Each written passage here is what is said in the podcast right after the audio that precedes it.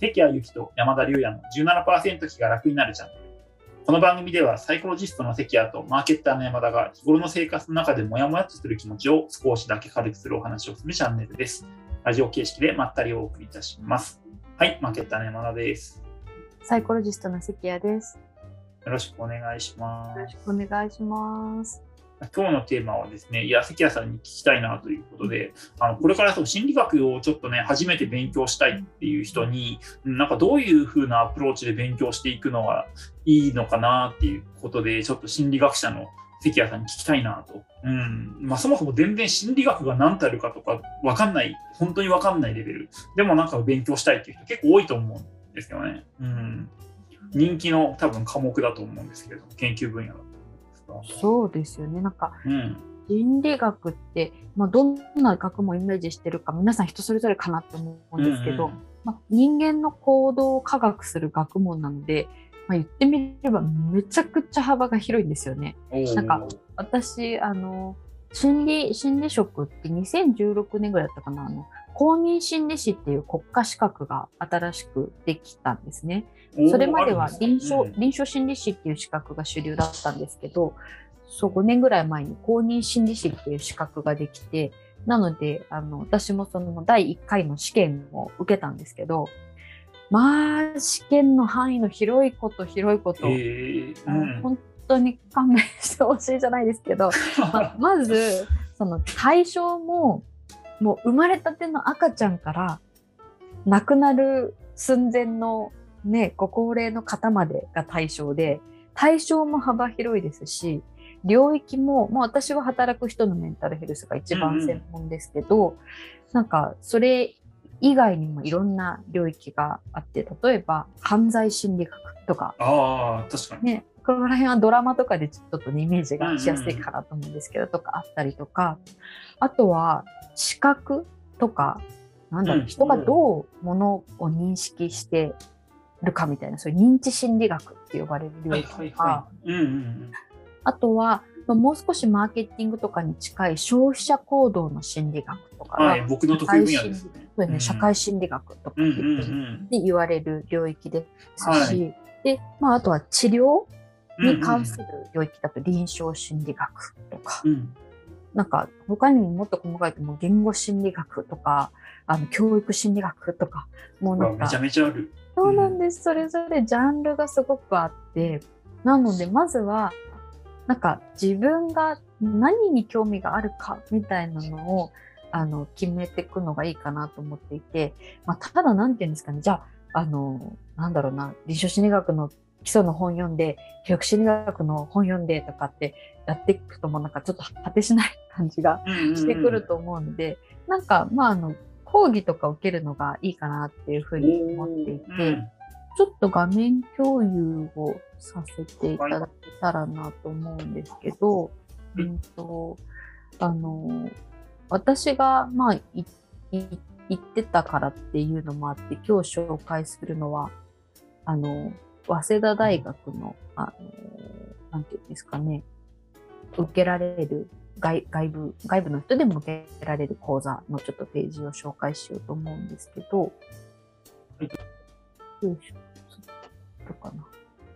早稲田大学のエクステンションセンターっていうところのまあページなんですけど、これのなんか中の講座検索っていうやつを心理学を入れてみたっていうだけなんですけど、そうするとこの2022年度の春開講される予定のいろんな心理学に関する講座が載ってます。例えば視覚心理学が明かす名画の秘密みたいなのをちょっと認知心理学に関するあ、面白い。うん。あと磨かれた感性とベストパフォーマンスを目指すゾーンの法則みたいなのは、少しまあコンディショニングとかに関うんう連して、ん。まあ、あのストレスマネジメントとかストレス心理学みたいな部分かなと思いますし、まあ、消費者心理学もあったりとか、あと関係性が高まるコミュニケーションとか意思決定心理学このあたり消費者とか意思決定は社会心理学の領域かなと思うんですけど、あとは生理心理学とかうん犯罪心理学とか、あとコロナ禍における差別と不寛容みたいなのが社会心理学の観点からあったりとかあ、僕好きだこれこう。いろんななんていうんですかね、うんうん。ジャンル。まだ次のページとかもあるんですけど、いろんななんていうんですかね、心理学の領域の、全然違いますね。バラバラですね。そうですね、すごいそうですね。うん、アドラー心理学とか哲学に近い。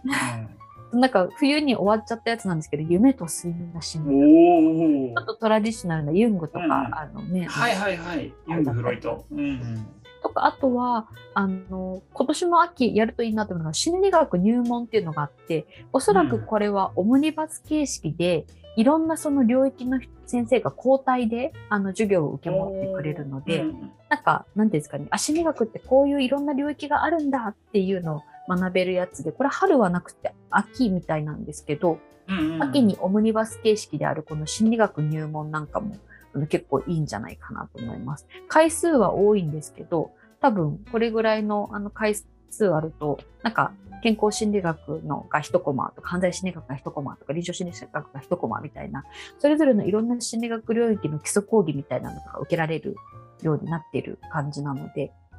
あの、このあたりはなんか結構おすすめかなっていうふうに思います。で、まあ、今日紹介してるのはなんか早稲田のやつなんですけど、おそらく多分ね、いろんな大学が似たように、あの、外部向けの講座ってやってると思うので、なんかもうせっかくだったら、あの、ね大学に入るとか大学院に入るとかもめっちゃ大変だと思うので、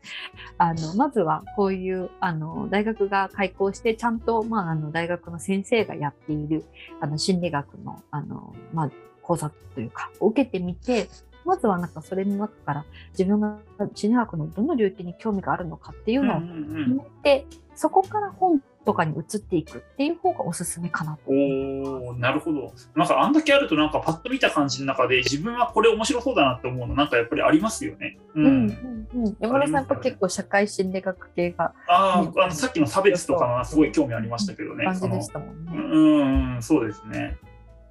なんで、なんかね、このタイトルを見てって、興味があるのから受けてみるっていううんうんいいのかなと思います。おおすごい。なんか今回分かったのはめちゃめちゃ心理学って範囲が広いんだなっていう。そうなんです。本当に範囲が広くて、うんさらになんか、ね、今紹介したのはいろんな領域だけでしたけど、うんうんそれに研究法とかうん統計学とか、